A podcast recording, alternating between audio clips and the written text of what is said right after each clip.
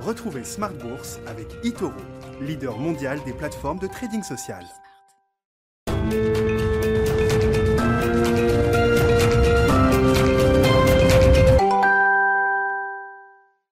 Et c'est parti pour Smart Bourse, votre double dose quotidienne de marché en direct sur Bismart, chaque jour à la mi-journée, 12h30, 13h. Et le soir, la grande édition, le grand digest de l'information économique, financière et boursière à partir de 18h30 pendant une heure. Au sommaire ce soir, la folle journée de la grande distribution française et de Carrefour en particulier. Le titre termine en vedette avec une hausse de plus de 13%, autour des 17 euros pour le titre euh, Carrefour, après cette offre non engageante amicale soumise par le Canadien Couchetard qui euh, développe des réseaux de supérettes et de stations essence euh, sur le continent américain, mais également en Europe et en Asie depuis euh, quelques années. Couchetard qui, dans une lettre adressée au, management de Carrefour, est prêt à offrir quasiment en, cash en totalité jusqu'à 20 euros par action à ce stade. Encore une fois, il s'agit d'une offre non engageante, de discussions préliminaires exploratoires qui ont donc été confirmées par les deux parties. On verra comment ce dossier évolue. En tout cas, le, le marché sans, acheter totalement l'idée de l'opération, puisque le cours de bourse de Carrefour n'est pas à 20 euros, estime qu'il y a peut-être une négociation à mener. Le titre Carrefour, je vous le disais, a clôturé en hausse de plus de 13% ce soir.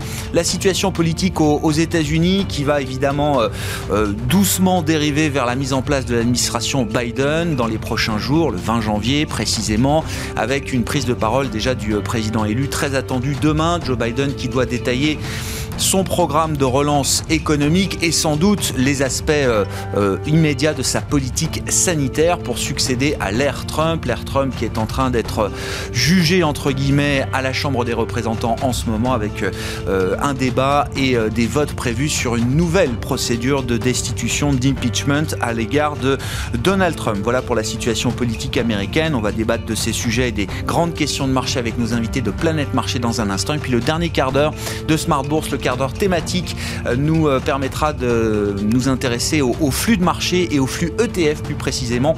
Le bilan de l'année 2020, les grands enseignements à travers les flux de l'industrie de la gestion passive. 2020 a été l'année de l'ESG, je peux vous le dire d'ores et déjà, et ça se reflète grandement à travers les flux de l'industrie ETF. On sera avec euh, l'un des spécialistes de l'IXOR à 19h15 en direct pour en parler.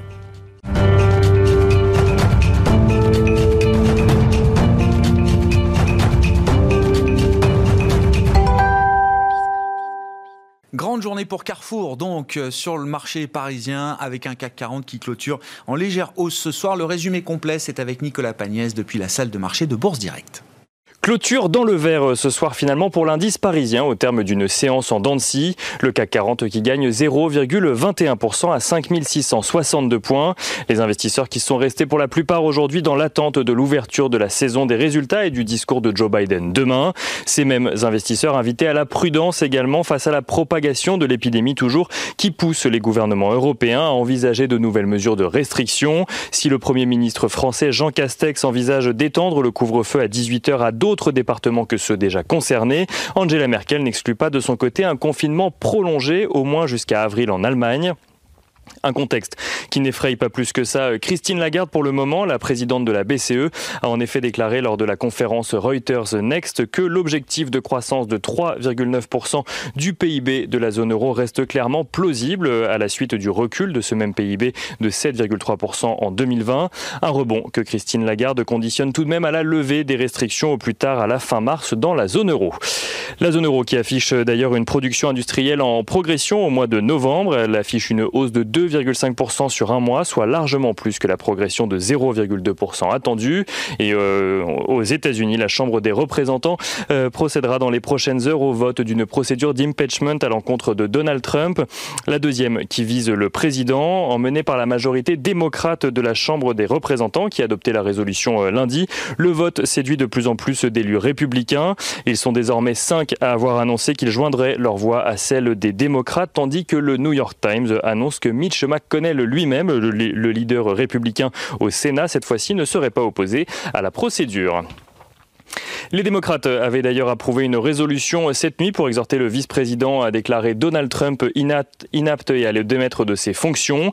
Euh, mais Mike Pence euh, s'y est euh, refusé. Et États-Unis toujours, l'indice des prix à la consommation, la statistique attendue aujourd'hui par les investisseurs, gagne 0,4% en mensuel au mois de décembre. Un chiffre en phase avec les attentes du marché, tandis que le rendement des bons du Trésor américain à 10 ans se réduit légèrement pour revenir au moment de la clôture du marché parisien vers les 1,1%. Côté valeur à présent sur la place de marché parisienne, Carrefour annonce avoir été approché par le groupe canadien Couchetard, spécialisé dans la gestion de supérettes, vendant aussi bien des produits d'épicerie que de l'essence. Les deux groupes en sont apparemment aux phases de discussion préliminaire en vue d'un rapprochement amical, même si Couchetard parle déjà de termes de transaction en discussion. Une opération qui pourrait se faire selon Bloomberg sous forme de fusion et qui a surpris la place de marché parisienne ce matin. Pour rappel, le groupe Couchetard a une capitalisation légèrement supérieure à deux fois celle de Carrefour, euh, qui se situe aux alentours de 12,7 milliards d'euros, donc la capitalisation de Carrefour. Euh, le groupe Couchetard affiche également une rentabilité deux fois euh, supérieure, mais c'est Carrefour qui réalise le plus gros chiffre d'affaires. L'opération permettrait aux Canadiens de se rapprocher des centres-villes et de s'étendre encore plus à l'international. Et on finit avec l'agenda euh, de ce soir. Euh, tout d'abord, euh, ce soir où les investisseurs prendront connaissance à 20h du livre beige de la Fed. Puis demain, ces mêmes investisseurs découvriront le discours de Joe Biden sur les contours de son plan de relance budgétaire. Les investisseurs découvriront également la saison des résultats qui s'ouvrira avec les performances financières du fonds BlackRock avant, avant les bancaires vendredi.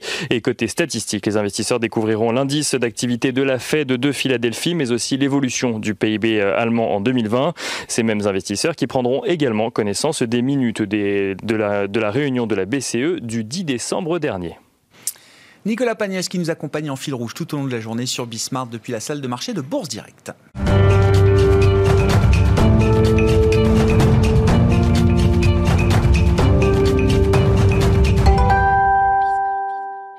Trois invités avec nous chaque soir pour décrypter les mouvements de la planète marché. Virginie Robert nous accompagne ce soir, présidente de Constance Associés. Bonsoir et bienvenue Virginie. Bonsoir Grégoire. À vos côtés, Christophe Barrault, chef économiste et stratégiste de Market Securities. Bonsoir Christophe. Bonsoir. Merci d'être là. Merci à Yves Maillot de nous accompagner également ce soir. Bonsoir Yves. Bonsoir Grégoire. Vous êtes le président de YAM Capital. Commençons avec le deal du jour. Bon, un deal qui en est un stade très préliminaire. Je ne sais même pas s'il y aura un deal entre Couchetard et Carrefour. On s'est réveillé ce matin en apprenant que Couchetard avait euh, euh, envoyé une lettre euh, à, Carrefour pour lui proposer une opération de fusion amicale avec un prix quand même qui a été précisé dans la journée, 20 euros par action. Le titre Carrefour signe évidemment une des plus fortes hausses du jour à Paris, la plus forte hausse du CAC, plus 13%, mais reste quand même en deçà du, cours de 20 euros par action qui est l'offre proposée pour l'instant par le Canadien Couchetard. que, que sait-on de ce Canadien Couchetard, Virginie? Je me tourne vers vous parce que vous connaissez très bien le marché américain, États-Unis, mais aussi le marché euh, canadien. Vous n'avez pas de couche-tard, mais vous connaissez bien l'entreprise. Oui, parce que euh, couche-tard, c'est une entreprise mythique, c'est une institution hein, euh, au Québec. c'est vraiment le Canada québécois. D'ailleurs, c'est le spécialiste de ce qu'ils appellent les dépanneurs. Hein. Mm. Donc, c'est un niche player, si je puis dire. C'est vraiment ce qu'on appelle aux États-Unis les, convenience stores, hein, ce qui est pratique. Donc, avec une identité au départ, effectivement, le magasin dans la station-service avec beaucoup de produits, mais ensuite euh, des magasins également dans le centre-ville, euh, en plein cœur de Montréal, partout, mm. euh, et très étendu aussi donc sur le sol américain, et a, connu dans le passé d'ailleurs aussi des, une présence internationale. Donc c'est un niche player, c'est une belle société, un bon niveau de rentabilité, une croissance et, je, évidemment, le marché marque son scepticisme sur l'opération puisque bah, entre deux, on ne sait pas trop. Oui, euh, ça monte, mais ça va pas jusqu'à 20 euros, quoi. Ça reste l'hypermarché, même s'il y a des tentatives évidemment de réduire, d'avoir des, euh, des, des, des, des, places de vente plus plus réduites. Euh, donc on s'interroge, on ne voit pas où, où peuvent être en tous les cas, c'est pas une question de synergie. Donc effectivement, venir sur le sol français, c'est, je reste euh, sceptique. Je sais pas quelle est l'idée derrière. À voir. Euh, je connais mal la maison Carrefour, donc Euh, à voir. En tous les cas, si ça devait se faire, j'espère que le nom Couchetard resterait et viendrait peut-être en France, parce que je trouve super. Vous aimez bien le côté québécois du, nom Couchetard. Mais jusqu'à jusqu'à présent, Couchetard, c'est quoi? Vous diriez c'est c'est une boîte de croissance, euh, c'est une boîte euh, beaucoup plus rentable que, que Carrefour? Qu'est-ce qui explique ça? Parce que c'est le maillage opportuniste. opportuniste. Oui, et, et, bien géré, euh, de proximité. et surtout, ce qu'ils ont bien géré, je pense, c'est à la fois les locations, justement, la location, hein, l'emplacement, ouais, cherchez le mot, merci. Et puis la gamme de produits qui est distribuée, parce qu'on trouve beaucoup plus de choses que nous dans le, le corner euh, station essence euh, qui nous dépanne. Oui, oui, oui. Euh, ça n'a rien à voir, c'est beaucoup plus diversifié. Donc c'est ça qui, qui, est un peu surprenant, comment ils peuvent intégrer ou alors vraiment changer, ajouter un nouveau métier presque j'allais dire si euh, ce serait pour une forme de diversification vous vous dites bah, même si on est dans la distribution ah bah, c'est quand même des métiers très différents entre ceux de Carrefour et ceux de Couchetard aujourd'hui ah oui oui c'est deux, deux, deux entreprises différentes hein. bon on verra encore une fois comment ce hum. dossier évolue, mais les, les, les, portes sont ouvertes de part et d'autre, euh, visiblement. C'est ce qu'on comprend de la communication et de Carrefour et de, de Couchetard. Euh, euh, Yves, quand on réfléchit un petit peu à, à, à l'intérêt que Couchetard peut trouver à Carrefour, est-ce qu'on peut esquisser quelques éléments de réponse? Effectivement, je suis comme beaucoup de gens, je découvre euh, Couchetard, euh, en tout cas financièrement. Hein, euh, c'est intéressant parce que ça a été bien dit, hein, c'est un niche player. Et c'est vrai qu'on ne peut que poser des, questions aujourd'hui, parce qu'on voit mal la rationalité en termes de synergie, si ce n'est peut-être géographique au niveau mondial. Euh, alors Très complémentaires. Ils ne sont pas du tout sur les mêmes zones géographiques, a priori. Hein. Pas du tout, mais ils sont. Euh, ce qu'il faut retenir quand même, c'est qu'on est. Euh, enfin, c'est ce qu'a expliqué Virginie. Hein, on est, on est sur des, comment dirais-je, des formats radicalement différents. et là, on connaît Carrefour, on connaît son histoire, ses difficultés dans un monde de la, un secteur de la distribution en pleine mutation. On a du mal à comprendre si ce n'est. Alors, effectivement, l'effet prix est intéressant, mais enfin, Couchetard n'est pas une holding d'investissement, puisqu'on a en gros un chiffre d'affaires deux fois plus faible avec une capitalisation deux fois plus élevée et une rentabilité qui, je crois, était 4 à, fois, 4 à 5 fois supérieure hein, que celle de, Carrefour. Hein. Je rappelle, c'est à peu près 1% de marge nette quand tout va bien, hein, Carrefour. c'est dans les grandes lignes. Donc, bon, alors peut-être l'effet prix, effectivement, c'est attractif. On est, euh, on est quand même, euh, rappelons-nous, Carrefour devait valoir 3, 3 fois et demi le prix d'aujourd'hui il y a 20 ans. Mmh. on est, on est, mais, mais on est sur un schéma radicalement différent. Alors, Couchetard a manifestement, du fait de sa niche aussi, peut-être pense à son futur. On est sur la, quand même la distribution de carburant, donc peut-être une étape de recherche de diversification. C'est une part majoritaire de leur chiffre d'affaires. Je crois que ça représente à peu près 70 euh, du, c'est ça, du total. Donc peut-être il y a cette euh, vision long terme. Et il y a peut-être, puisque on parlait de la, la comment dirais-je, la localisation des, des, positionnements des, des, surfaces de couche-tard aussi, peut-être une logique derrière avec euh, l'aspect foncier immobilier du groupe Carrefour, peut-être. Mais pour le reste, on a du mal à vraiment comprendre. Donc c'est une histoire assez intéressante Hmm. Le fait qu'on a, ah on a une OPA et quelque chose qui va un peu titiller un secteur qui a quand même pas mal souffert euh, ces dernières années, c'est assez intéressant, je trouve. Justement, qu'est-ce que ça nous dit du secteur de la distribution et de la manière dont le marché regarde ou regardera demain peut-être ce secteur de la, de la distribution euh, Alors, secteur euh, déflationniste, c'est un secteur qui a été mal aimé en bourse au cours des dix dernières années. Non, alors je vois Virginie, vous faites la moue. Non, pas forcément. Bah non, non, non, parce que comme tout secteur, il y a les, il y a les bons et les mauvais, quoi. Hein, alors, je suis un peu, trop, hein. un peu trop focus France, peut-être. Euh, euh Carrefour oui, et alors moi, je suis peut-être un peu trop focus US, mais euh, c'est comme tout secteur, c'est un secteur qui a été disrupté, évidemment, avec les ventes en ligne et, et, le marketing auprès des clients, l'adhésion. Et c'est clair que vous avez des distributeurs aux États-Unis qui l'ont très bien compris, mm. qui ont investi. La difficulté, c'est de comprendre pour l'investisseur que de temps en temps, il faut qu'une entreprise investisse pour récolter après. Voilà. Et ça, ce qu'a su faire Walmart, parce qu'évidemment, ils avaient le compétiteur en face, Amazon. Euh, alors, évidemment, quand vous avez le gros compétiteur qui vient vous chercher, peut-être que ça vous permet de réagir. Mm. Euh, mais regardez Target, je sais que j'en ai déjà parlé de Target ici, euh, qui est une société qui s'est vraiment là réinventée et qui a profité certes de la pandémie, mais surtout qui a récolté les fruits de son changement de stratégie, tant sur le positionnement produit que les ventes en ligne Et, ça, ça me semble être très très important et qui euh, performe très bien. Donc, et c'est des efforts qu'on ne retrouve pas chez nos acteurs français bah, je, les connais moins bien, mais il ne me semble pas que Carrefour ait su prendre à un moment donné euh, le virage du, de la vente en ligne et d'aller chercher de l'adhésion chez ses consommateurs je, enfin moi je l'ai vécu, donc euh, je vois, ils n'ont pas su investir, et on est plutôt, quand j'entends Carrefour, quand je regarde de temps en temps, euh, dans une politique ces dernières années de cost-cutting, de restructuration, qui est peut-être nécessaire, mais euh, parce qu'ils sont arrivés peut-être trop tard aussi dans la transformation, donc ils ont, il y a eu là un raté visiblement. Qu'est-ce qui a pénalisé la, révolution de nos distributeurs français, selon vous, euh, Yves Non, mais il y, a deux, comment dirais-je, deux phases très importantes ces dernières années. Effectivement, il y a eu un, un basculement, au moins partiel, vers ce qu'on appelait le multicanal, et donc une nécessité de s'adapter à cette nouvelle donne, ce qu'a su faire euh, excellemment bien le groupe Walmart mhm. et que n'ont pas su faire les Français, en particulier Carrefour.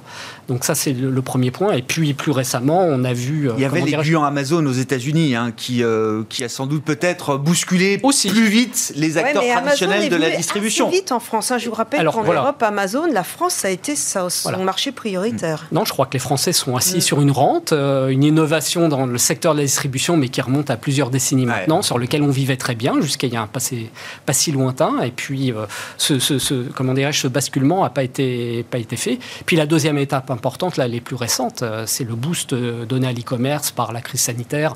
Effectivement, cette accélération, là aussi, dans un, un nouveau mode de distribution. Euh, mais là, dans l'histoire d'aujourd'hui, on, on, est finalement loin de cet aspect e-commerce, enfin, je pense.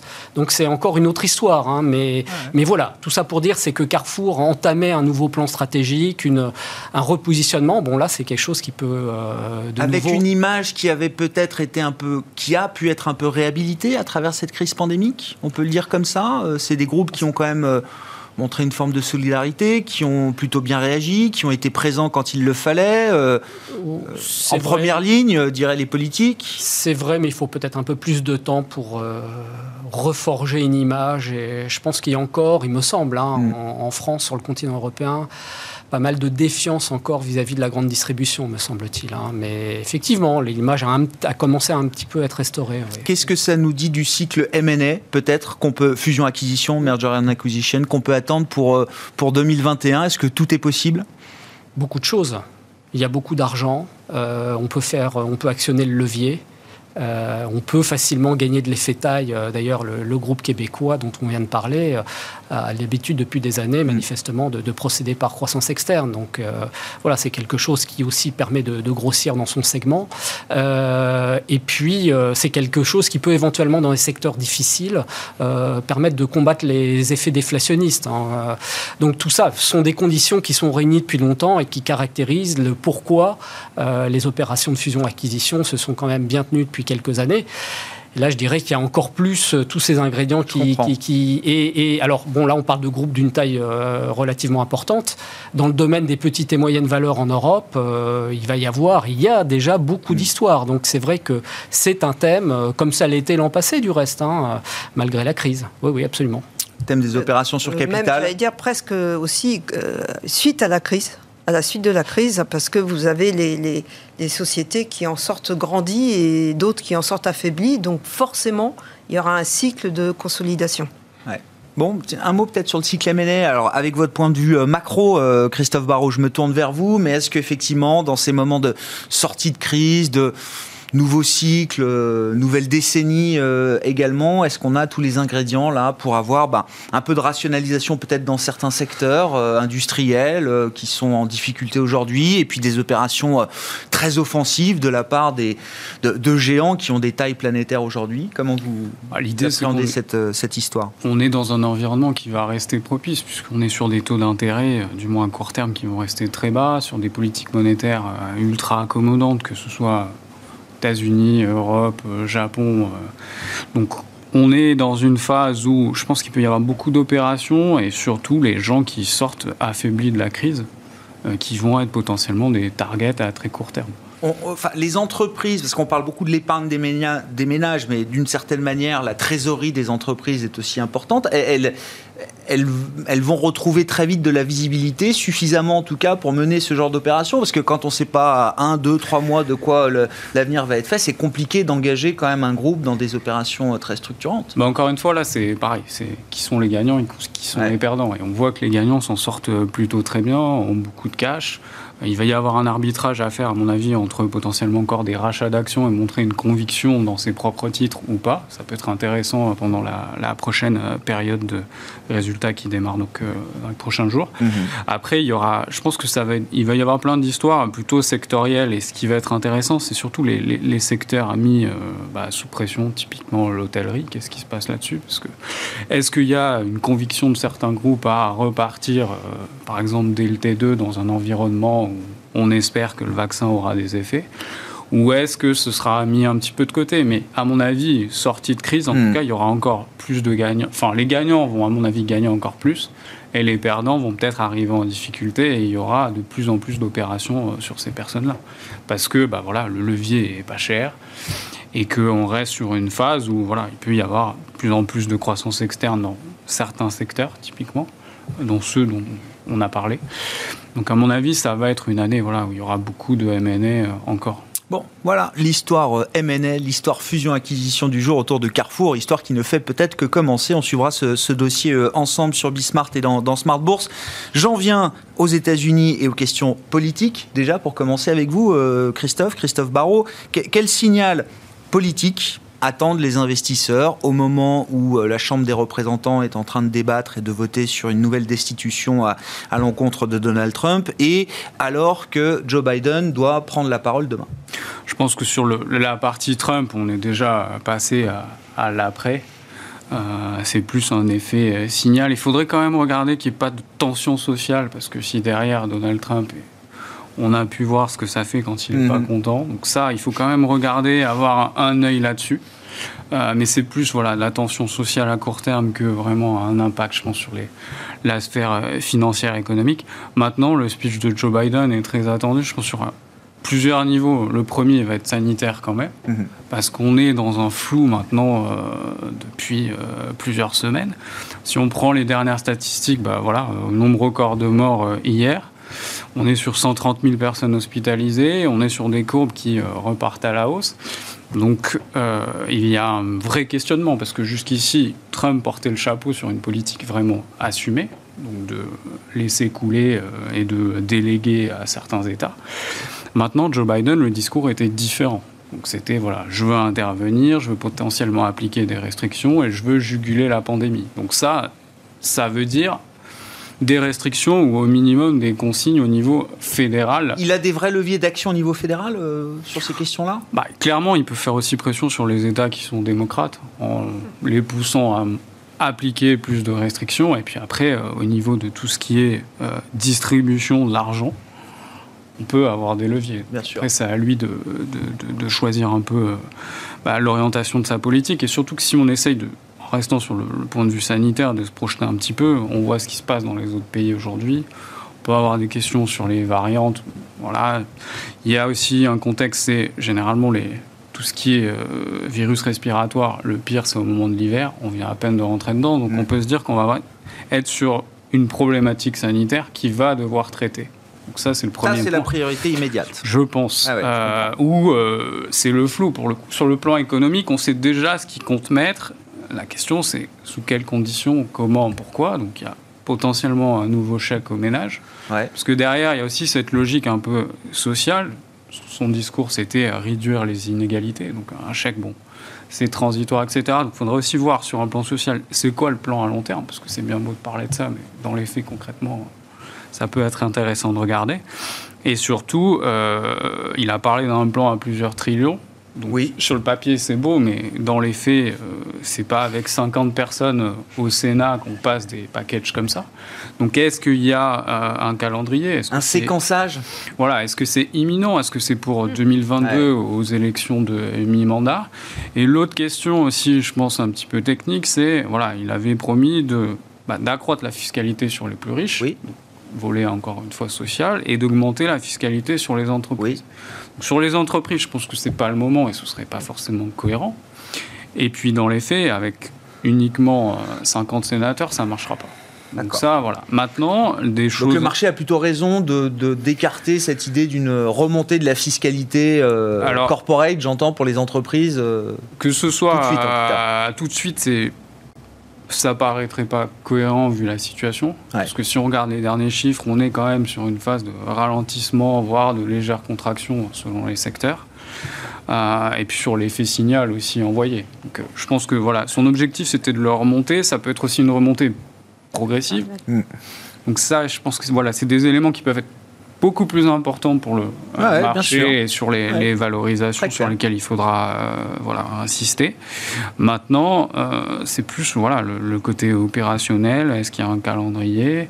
Il, y a, il peut y avoir d'autres questions, je ne vais pas toutes les prendre, mais sur l'énergie, parce que oui, oui, La, question, la question des priorités. Dans quel ordre on prend les choses? Est-ce qu'il y a une séquence économique avec euh, toujours le soutien, la relance en priorité, et puis la question de, le, du rééquilibrage social peut-être euh, plus tard? Enfin, aujourd'hui, comment est-ce que tout ça va se mettre en, en musique C'est ça. Et puis c'est plus facile aujourd'hui de créer une sorte de relais entre maintenant et dans trois mois, hmm. alors qu'on sait que voilà, il y a un vaccin, il faut le mettre en place, donc on peut dépenser plus. Il faut voir comment il justifie et quelle est l'échéance en fait des hmm. dépenses.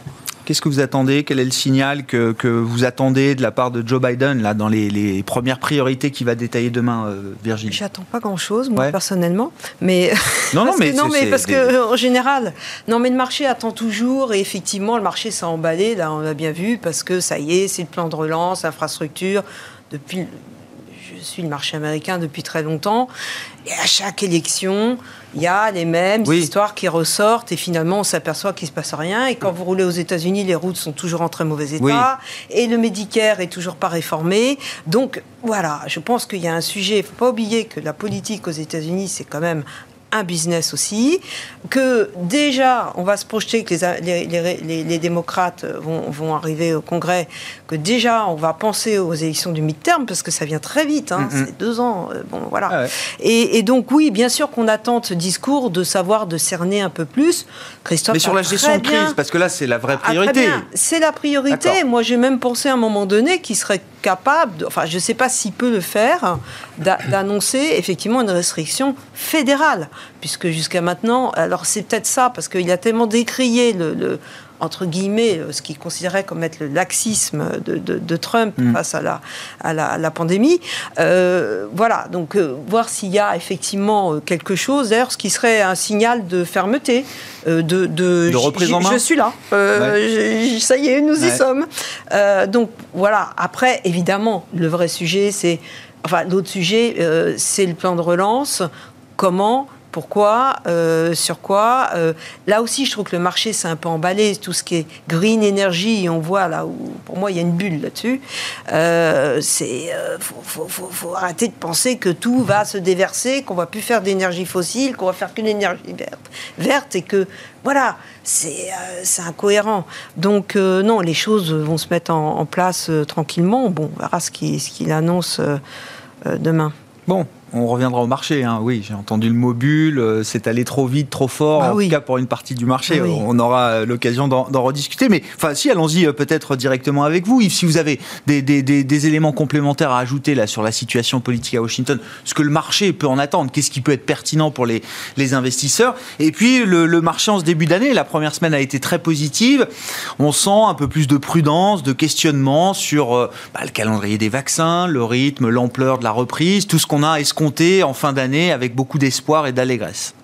Non, mais vous, vous savez, euh, Grégoire, je pense qu'il faut bien distinguer deux choses. Et effectivement, les sujets de fond, euh, et on va attendre le discours de Biden demain, euh, voir effectivement s'il prend en main véritablement euh, le problème sanitaire. Bon, on connaît les, les, grands thèmes du budget de relance qui est initialement euh, hmm. euh, concocté hein, sur le, la transition énergétique, puisqu'il s'inscrit, lui et les démocrates, là-dedans, l'éducation, le salaire minimum, etc. Il y a tous ces sujets. Le marché, c'est autre chose, en fait. En tout cas, moi, ce que j'en pense, j'adhère beaucoup à, ce qui vient d'être dit.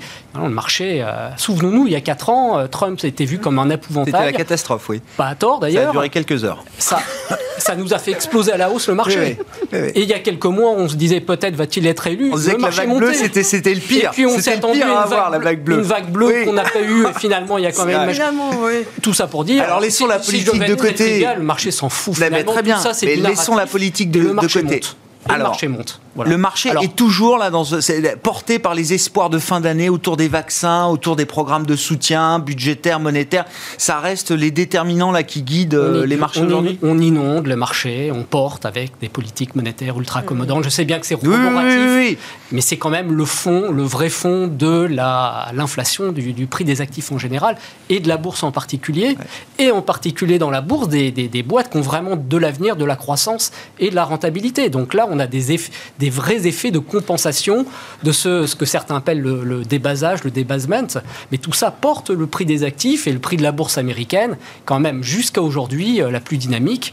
Bon, euh, on pourrait parler de la Chine d'ailleurs, qui est un, autre sujet intéressant. Mais donc, dans ces grandes lignes, c'est ça. Maintenant, on a été quand même très vite ces derniers mois et très vite sur certains compartiments. Donc, même si on a du fuel dans le marché avec ces politiques, il y a quand même des moments, il y a une physique dans les marchés et il y a un moment donné où euh, les prix doivent se calmer, voire corriger. Euh, on a quand même un segment technologique, des GAFAM, des Tesla, des, bon, qui sont allés très vite, très loin. Donc si ça doit corriger, c'est plutôt sur cette partie-là du marché, euh, à vous entendre, euh, Yves. J'aurais plutôt tendance à, le croire, même si, si on se projette un peu plus loin, il n'est pas du tout dit que ce soit pas non plus les chevaux qu'il faille continuer à jouer à l'avenir. Hein, encore une fois, hein. on est là, il y a d'autres, il y a d'autres thématiques derrière tout ça. C'est pas la fin de partie pour les GAFAM ou les GAFTAM, même comme on les appelle maintenant, en rajoutant le T de Tesla. Il y a beaucoup de nouveaux combat dans le monde d'aujourd'hui, parce qu'on a traditionnellement euh, des blocs qui s'affrontent, États-Unis, euh, Chine, Europe, dans une moindre mesure, mais on a aussi à l'intérieur de pays comme les États-Unis en Europe, mais aux États-Unis, des géants privés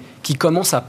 Crée des vrais problèmes aux autorités. Hein. On parle du sujet des GAFAM, des réseaux sociaux. On a, avec un environnement différent, les mêmes enjeux en Chine, hein, les histoires Alibaba. Donc tout ça est aussi quelque chose qui va euh, probablement être un des éléments euh, les plus importants dans les mois à venir sur, sur le marché action US, à, mon avis. Virginie, quand on travaille sur le marché américain comme vous, déjà, est-ce que votre portefeuille américain a, a beaucoup, beaucoup tourné ou beaucoup changé ces derniers mois? Parce que vous avez mhm. fait beaucoup de changements. Mhm. Et qu'est-ce qui vous donne envie d'investir là? Sur quoi vous avez envie peut-être d'initier de nouveaux investissements, de nouvelles positions pour euh, vos clients? Les nouvelles idées là qui peuvent apparaître dans ce... des idées qui sont longues. Donc euh, toujours les dossiers, j'y travaille parce que je me dis j'ai envie de les avoir sur 5 ans. Donc ma première question c'est est-ce que la société sera encore là dans 5 ans? Donc ce que vous aviez avant la pandémie, vous l'avez pas lâché Non. Après, effectivement, en fonction de l'évolution de l'environnement, on ajuste voilà, tactiquement. Et donc, qu'est-ce qu'on a fait? C'est que, euh, pour parler des six derniers mois, ce qui était généreusement valorisé par le marché, on a écrété, parce que ça fait partie de la gestion de gérer le risque au quotidien. Mmh. Pour le coup, mmh. euh, vraiment à court terme. Donc, on a pris des profits et tranquillement, on est rentré et on continue de rentrer dans ce que j'appelle la cyclique de qualité. Euh, moi, je ne sais pas. Mais c'est une rotation importante au regard de l'historique de votre portefeuille, de votre gestion. Ces derniers mois ont été un, moment de rotation important. Oui, probablement que ça doit représenter un, un 20% du portefeuille. Voilà, mais on porte toujours nos, nos, nos, nos, convictions long terme, mais on ajuste, et c'est vrai que pour nous, de remettre de la cyclique de qualité, ce qui nous a permis d'ailleurs de très bien résister dans la période de rotation euh, sectorielle au sein des marchés, qui à mon avis a été quand même violente et où il y a des anomalies. Hein. Euh, moi, je me mets de l'autre côté. C'est que là, j'attends, et de toute façon, le mois avant les quatre semaines avant les publications de résultats, le marché, c'est toujours un peu n'importe quoi. Parce que, et moi, je regarde une seule chose, le juge de paix, dans mon histoire, c'est la qualité des résultats. Mm. Et, souvent, ça permet de remettre un peu de bon sens et du fondamental dans le marché. Donc là, on va voir ce que ça dit, parce que moi, je veux bien, si vous voulez, qu'il y ait des valeurs qui aient pris, et je regardais les petites valeurs, alors ce que l'on appelle les petites valeurs aux États-Unis, bon d'accord, mais les petites valeurs sur les trois derniers mois, elles ont progressé deux fois plus que le, que le S&P. Bon, Très bien, pourquoi pas. Mais dedans, je ne pense pas que tout. Et c'est ça qui vous fait dire ça va trop vite, trop fort. Bien sûr. Sur le Russell 2000. il faut de la différenciation. Il y en aura qui, ça sera, cette progression sera probablement justifiée, et puis d'autres, ça sera, on se dira, oula, euh, l'atterrissage est rude. Hum, hum. Voilà. Donc, le juge de paix, donc ouf, ça y est, on rentre dans la période de résultat, on va enfin pouvoir, ce que je vous rappelle que ce résultat, on attend effectivement pour la partie croissance, eh évidemment de la croissance sur les, sur les, euh, les, bénéfices par action et, sur le chiffre d'affaires. Sur tout ce qui est considéré comme value dans le S&P, on, est en décroissance, hein, et encore notable sur ce trimestre. Donc, euh, évidemment, avec une amélioration, mais quand même. Donc, attention à l'atterrissage. Dans vos nouvelles idées, il y a quoi? Un exemple? Dans, les nouvelles idées, j'entends, hein, si c'est pour me dire Apple. Euh. Ah bah non, ça c'est.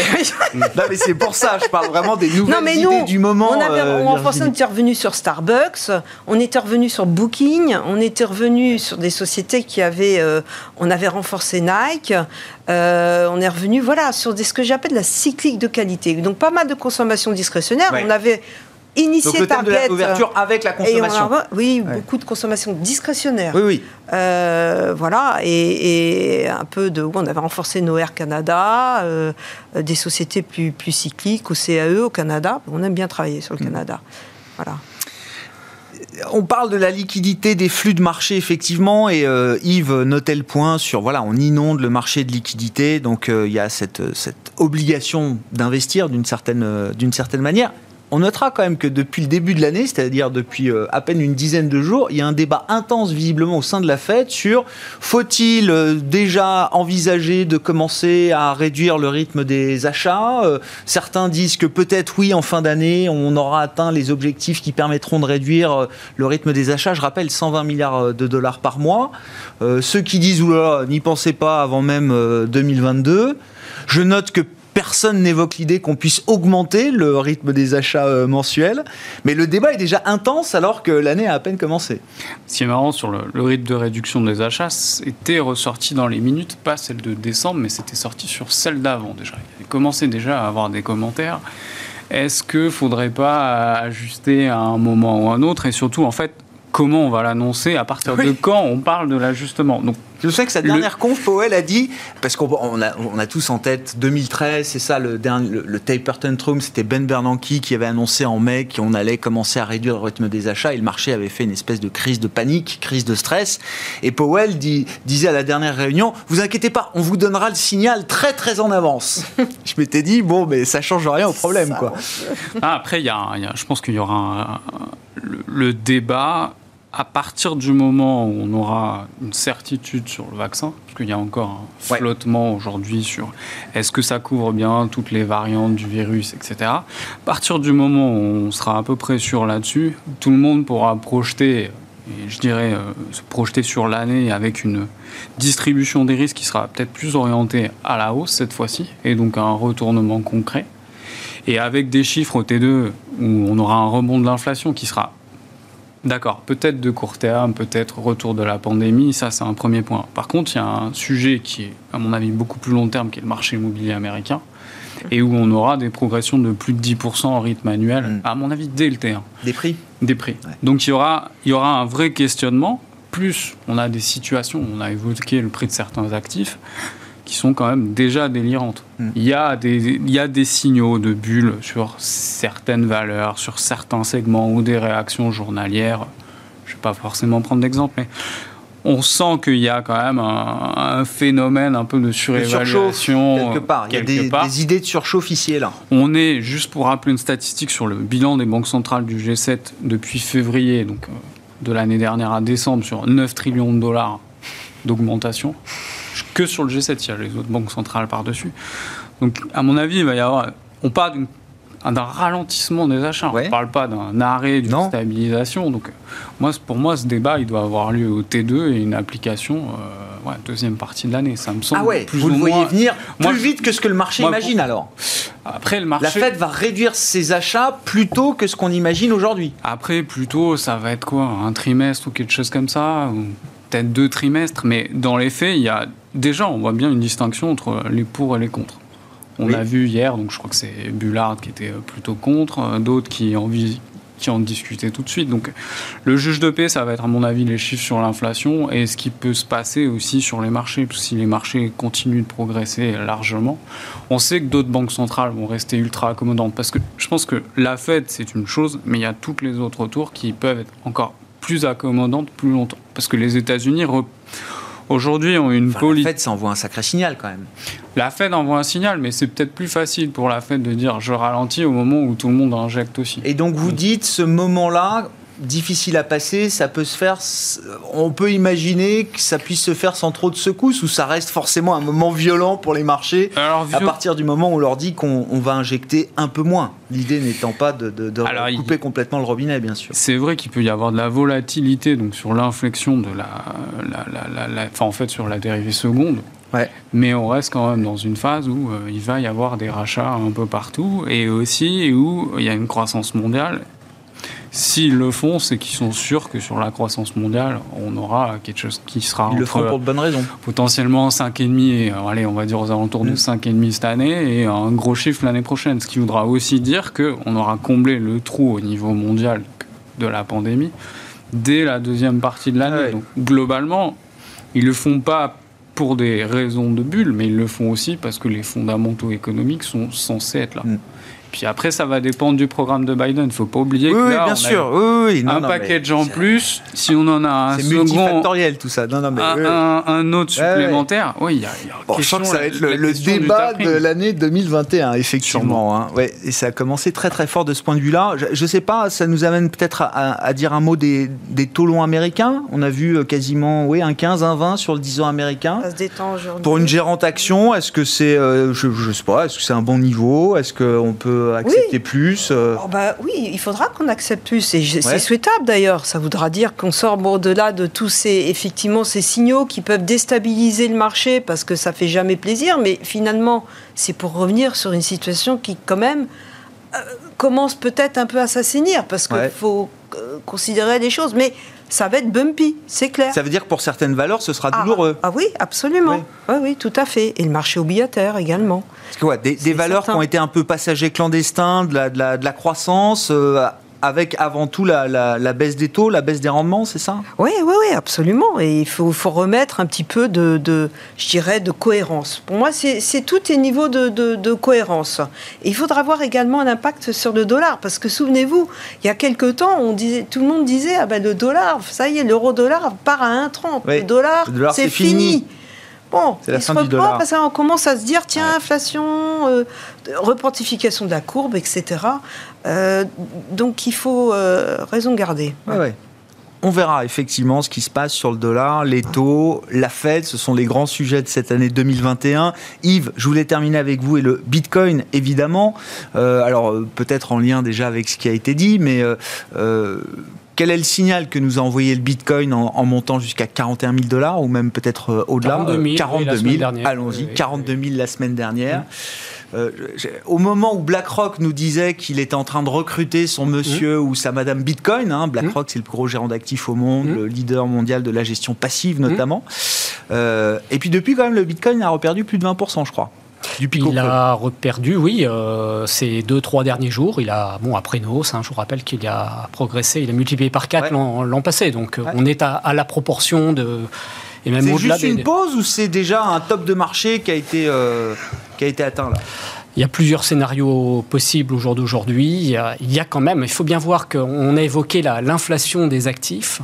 Il y a une inflation toute particulière sur des actifs à offre limitée. Mm. Alors on parle des métaux précieux, euh, ça peut être aussi les objets d'art, euh, les œuvres uniques, hein, on est là sur des, des choses. Bitcoin a été créé alors pour un certain nombre de raisons, mais aussi avec une logique de rareté. Mhm. Alors beaucoup en parlent maintenant. J'entends aussi beaucoup de bêtises sur le sujet. On, à mon sens, on ne parle pas assez de la révolution organisationnelle qu'apporte la blockchain, qui est le support technologique de Bitcoin, mais qui est une vraie proposition de valeur nouvelle. Ça, on n'en parle pas. Mais si on, on- on revient sur le sujet euh, de l'inflation des actifs, sur un actif, euh, encore une fois, très déflationniste, très limité, hein, je rappelle que 21 millions d'unités vont être créées. Oui. Les derniers en 2140, nous ne serons plus là. 18, presque 19 millions d'unités ont déjà été créées. Il n'en reste donc que deux dont euh, la moitié, 1 million, seront Hmm. Ah créés ouais. dans les quatre années à venir. Ah. Donc vous avez une forme de, de corner Ah complètement. implicite à ouais. cet algorithme qui est, qui est la création de Bitcoin qui fait que on va avoir de plus en plus de volatilité et la logique voudrait que le prix continue de s'apprécier et j'allais dire presque augmente géométriquement sa valeur. Alors on est sûr de rien sur ce type de processus. Mais on parle de bulle, oui, par construction, on est dans quelque chose qui crée une bulle par nature, j'allais dire. Mm, mm. Et ça prend d'autant plus de relief qu'on est face à des références, des ancrages de valeurs que sont nos monnaies souveraines traditionnelles, qui elles sont créées abondamment. Parce que le vrai sujet dont on parle, euh, peu, euh, c'est la valeur de la monnaie mmh. euh, dans des politiques monétaires très, très, comment dirais-je, inflationnistes. Mmh. donc, par contraste, Bitcoin, évidemment, voir sa valeur s'apprécier. Et c'est la raison pour laquelle beaucoup de grandes fortunes de smart money, de hedge funds aux États-Unis mettent des petits pourcentages maintenant, parce qu'on a sur quelque chose en même temps de très décorrélé par rapport aux, aux actifs traditionnels, ce qui d'ailleurs était beaucoup moins vrai l'année dernière, hein, pour preuve qu'il y a une forme de, comment dirais-je, d'institutionnalisation de, de, Bitcoin en tant que nouvel actif. Voilà. Donc ça, c'est sur l'aspect rareté. Après, il y a énormément de choses à dire sur, les actifs euh, numériques en général. Mais bien sûr, je sais, euh, Yves, on prendra le temps d'une émission complète, peut-être, mais qu'est-ce que vous entendez comme bêtise là qu'il ne faut pas laisser passer encore sur euh, le Bitcoin et sur les cryptos? Alors, bêtise ou, alors je devrais dire de façon un peu plus polie, euh, euh, oubli, oubli, oubli, oui. oubli, c'est-à-dire qu'il y a une vraie proposition. On oublie, de, on parle de, du phénomène de rareté, alors on y croit, on n'y croit pas, peu importe, mais il y a aussi la vraie proposition, la vraie valeur justement de la création de quelque chose qui est unique, nouveau, euh, qui est la création d'un système de paiement et de transfert de valeur instantané, sécurisé, qui est la blockchain Bitcoin, et qui fonctionne depuis 12 ans. Quoi qu'on dise, euh, on peut dire ça va trop vite, ça va s'écrouler. Enfin, je, vous engage tous à regarder les performances de, Bitcoin. Ça fonctionne et ça fonctionne dans sa réalité de façon totalement décentralisée, sans organe. Ça, c'est assez révolutionnaire. Et du coup, les gens comprennent mal. Mais ça fonctionne et c'est une vraie. À l'image, je pourrais dire qu'Internet a une vraie valeur. Mm, mm. Hein, on, a créé, on, a créé, un protocole qui a une vraie valeur. Ça cote pas en bourse, mais c'est une vraie valeur. Et, moi, j'apparente cette nouvelle révolution qu'apporte Bitcoin un peu à ça. Et ça, il faut le rajouter à l'aspect effet rareté, etc. Et, et, et on peut jouer la blockchain la valeur de la blockchain autrement qu'à travers les cryptos. Absolument. Et c'est ça le. Absolument. Et d'ailleurs, dans le monde industriel, beaucoup de, de nombreuses blockchains s'installent. D'ailleurs, on n'en parle pas parce que c'est pas spectaculaire comme l'ascension des prix de Bitcoin, mais ça existe aussi dans la vraie vie. Ça nous ramène à Carrefour. Je me souviens d'un communiqué, un communiqué Carrefour, je crois, il y a un an ou deux, évoquant la blockchain, l'utilisation de la blockchain dans la gestion de ses stocks ou de la logistique ou je logistique, ne sais plus. stock est une grande, euh, une grande C'était la grande époque, ça devait être l'année Nabila, donc c'était quoi 2017, euh, c'est ça 2017 et donc euh, blockchain, il fallait placer les mots clés blockchain à peu près dans tous les communiqués et je me souviens que Carrefour, entre autres, avait réussi à passer placer blockchain dans ses, communiqués. On restera sur cette cette petite note crypto pour pour ce soir avec Carrefour. Hein, ça nous permet de rappeler que Carrefour a été la vedette du jour avec cette proposition amicale de rachat du Canadien Couchetard. Merci à vous trois, merci d'avoir été les invités de Planète Marché ce soir. Virginie Robert, présidente de Constance Associée, Yves Maillot, président de Yam Capital et Christophe Barrault, chef économiste et stratégiste de Market Securities.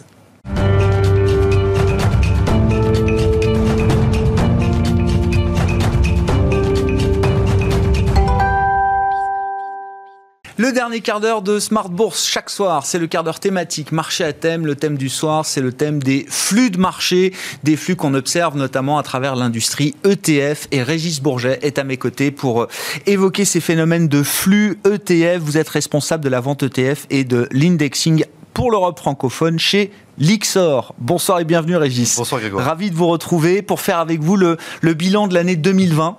Quand on regarde les flux ETF hein, dans leur ensemble, hein, comme vous les regardez chez, euh, chez Lixor, quels sont les grands enseignements de l'année 2020 euh, à travers les, temps forts qu'on a pu connaître et observer? Alors plusieurs remarques. Euh, d'abord, euh, très grande résilience en fait du marché euh, du marché ETF, qui a encore collecté un montant assez important, 89 hein, milliards d'euros en, 2020. Donc assez proche de ses de ses plus hauts, puisqu'en 2019 c'était un peu plus de 100 milliards d'euros. voilà. Donc ça c'est pour les ETF de droit européen, c'est ça, Régis. Hein. on circonscrit comme ça, voilà. La, Très bien. Mais c'est la même tendance partout dans le monde, hein, de toute façon. Et, et, en Europe, donc on a on a cette très grande résilience, y y compris dans la phase de, baisse hein, qu'on a eue au premier, au premier trimestre. Donc à peu près 11 milliards de décollecte au, premier trimestre, et puis ensuite 100 milliards de collecte tout, le, tout le reste de l'année. Quand vous dites résilience, ce qui est, ce qui est intéressant et ce qui est assez contre-intuitif, je trouve, c'est que ce sont des instruments quand même qui, permettent de s'exposer très très rapidement ou de se désexposer très rapidement. Vous dites en fait dans la baisse ça décollecte moins et dans la hausse ça collecte plus. Exactement, exactement, tout à fait. Euh, on peut, par exemple, sur les ETF obligataires, il y a eu de très très grosses sorties au premier trimestre. Et en fait, les, ETF ont moins décollecté que les. Alors, des sorties de tous les fonds obligataires. Ouais, je comprends. Ouais. et, les ETF ont moins décollecté. Les sorties étaient plus importantes ailleurs, sur d'autres produits obligataires que les, les ETF. sur, les fonds, sur, des fonds traditionnels. En revanche, dans, le, dans le, la phase de, redémarrage, de rebond du marché, euh, effectivement, l'ETF est un produit d'exposition. Donc, on a eu, euh, on a eu beaucoup de, de collectes et puis encore eh plus une accélération euh, tout au long de l'année et notamment à partir de novembre. Bon, on a bien la grande tendance effectivement qui a suivi le, temps pandémique, euh, on va dire ça comme ça. Euh, Régis, derrière cette grande tendance et donc une année de résilience et de collecte quasi sur les niveaux records pour les ETF européens, il y a le thème de l'ESG. 2020 a été l'année de l'ESG qui se reflète forcément à travers les flux ETF que vous avez pu observer. Exactement. En fait, ce qu'on peut voir dans le, dans le marché des ETF, c'est une énorme rotation euh, des indices traditionnels, euh, donc des ETF qui traquent des indices traditionnels, vers des ETF qui traquent des indices ESG. Voilà. Donc les ETF ESG ont représenté euh, plus de la moitié de la collecte en 2020, avec donc une, une, une tendance qui qui s'accélère d'année en année, mais qui a été très très forte en fait en 2020. Euh, alors on peut, euh, voilà, il y, a beaucoup d'explications. Il y a le fait effectivement que ces, ces, indices ont été plus résilients, ont moins euh, baissé dans la baisse, mmh. ont ont mieux performé dans la hausse. Euh, voilà. Il y a moins de volatilité dans le, thème ESG, on va dire ça comme ça. Pour les investisseurs, surtout pour les investisseurs de long terme, euh, donc qui cherchent des expositions qui sont résilientes à long terme, euh, ces ETF ESG présentent beaucoup de valeur. Et donc le, les mouvements, on peut dire que les mouvements en 2020 ont favorisé cette rotation. je comprends. Et vous dites bien c'est une rotation. Euh, qui sont les investisseurs? Est-ce que ce sont des investisseurs différents qui utilisent l'outil de la gestion passive pour s'exposer aux thématiques ESG Parce que vous l'avez dit, ce sont des thèmes de long terme. Généralement, la gestion euh, ISR, ESG, on nous dit que ce sont des investisseurs qui ont des horizons de temps parfois un peu plus longs que d'autres intervenants de marché. Est-ce que... Oui, mais, oui, mais le, les ETF ESG aujourd'hui euh, intéressent tous les investisseurs. Hein, que ce soit les investisseurs institutionnels, les investisseurs particuliers, euh, tout le monde est intéressé par, mm. ces, par ces ETF ESG. Euh, e donc, et quand vous dites rotation, il y a eu de la rotation de la part surtout des investisseurs institutionnels. Mais ça, veut dire ça veut dire qu'ils vendent quelque chose pour faire de la place pour les ETF ESG. Hein. Voilà, donc ils vont, ils vont pouvoir vendre des, des produits qui sont euh, parfois indexés sur des indices traditionnels, mais ça peut être aussi d'autres d'autres fonds pour aller sur des ETF ESG. Mm. et puis il y a, il y a aussi de la collecte nette sur les, sur les, sur les ETF ESG et qui viennent euh, de tous les segments euh, de, du marché. Oui, bien sûr. Donc c'est la moitié de la collecte, c'est fait en ESG, hein, si je résume les choses pour 2020. Euh, hein. Et la collecte ESG était deux fois plus importante l'an dernier que l'année précédente, si, si j'ai bien retenu vos, vos données, les, les, données Lixor, Régis. C'est quoi la prochaine étape? Euh, maintenant que l'ESG est en train de, voilà, de, se démocratiser du particulier aux institutionnels, les instituts sont déjà présents sur ce marché-là depuis longtemps, c'est quoi les prochaines étapes? Alors ce qu'on peut voir en fin d'année, c'est l'engouement pour euh, les ETF euh, climatiques maintenant. donc c'est le plus e. spécifique alors. Voilà, c'est le E de l'ESG. Hein, euh, et euh, notamment euh, avec la nécessité pour les investisseurs de dévoiler les températures de portefeuille. Bien sûr. Donc les températures de portefeuille, là vous avez besoin de produits qui vous permettent de vous exposer aux différentes zones géographiques, ou aux différentes classes d'actifs, mais en limitant la température du portefeuille et en investissant dans des entreprises, que ce soit des, au travers d'actions ou d'obligations, mais qui, qui vont euh, euh, qui, vont, qui, vont, qui, ne vont pas émettre euh, du carbone au-delà de, voilà, traditionnellement c'est un degré et demi. Hmm. Donc là, il y, a, un énorme effet de la régulation. Bien sûr. et puis également de la performance. Hein. ça, c'est clair. Donc ça, c'est le... Voilà, on a, on a vu 2 milliards d'euros en fin d'année qui sont rentrés sur les ETF euh, obligataires et, euh, et actions euh, climatiques. Ah ouais. Donc indice, indice large climatique ou obligataire, par exemple, au travers des green bonds.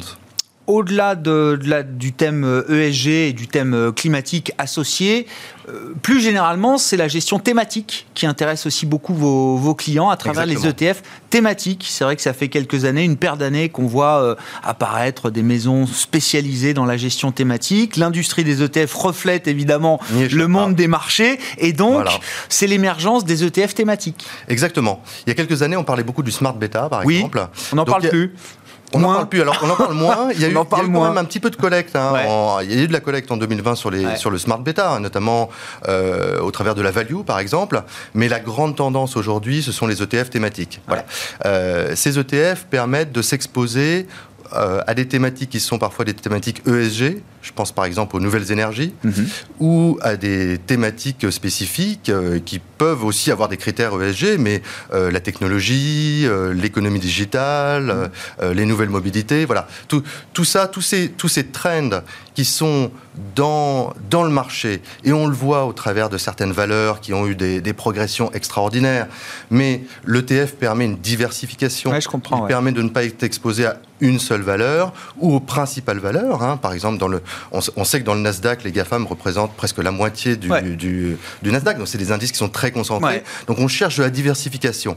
On cherche à capter tout le trend au travers de toutes les valeurs, y compris pas seulement des large caps, mais aussi des mid caps, des small caps, pour arriver à, à capturer cette, euh, cette tendance. Ouais, ça permet de sortir des phénomènes de concentration autour d'un groupe De valeurs, de Voilà. bulles, Exactement. autour de, de- de groupes de valeurs qui prennent des poids considérables dans les indices traditionnels. Je voulais finir, vous l'avez dit d'un mot, vous avez parlé de la value, mais voilà, est-ce que le, le- depuis le 9 novembre, l'arrivée des vaccins, euh, la séquence de, de rattrapage cyclique, de la partie cyclique des, euh, des marchés, est-ce que vous le retrouvez à travers les, les- les flux ETF que vous pouvez euh, observer Est-ce que on, on peut aller dans une granularité assez fine? Est-ce que le thème de la réouverture des économies, c'est un thème qui transparaît dans les flux de collecte euh, des dernières semaines et des derniers mois, Oui, bien sûr. Alors, dans- sur les ETF actions, clairement, euh, on a une réexposition aux ETF euh, actions monde, parce que déjà, une, Ouais. on a une reprise mondiale.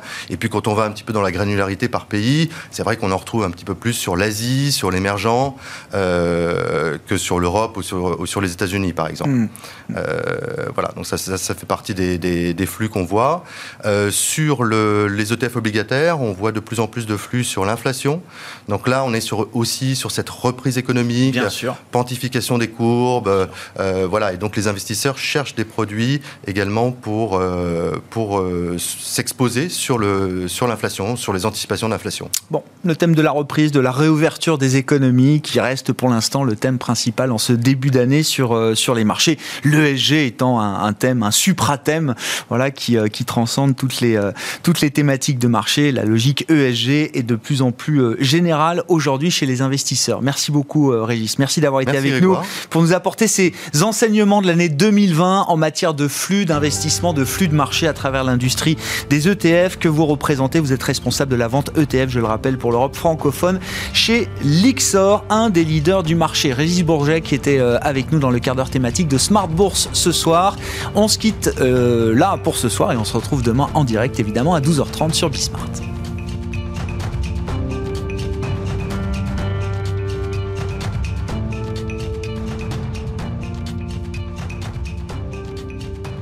C'était Smart Bourse avec Itoro, leader mondial des plateformes de trading social.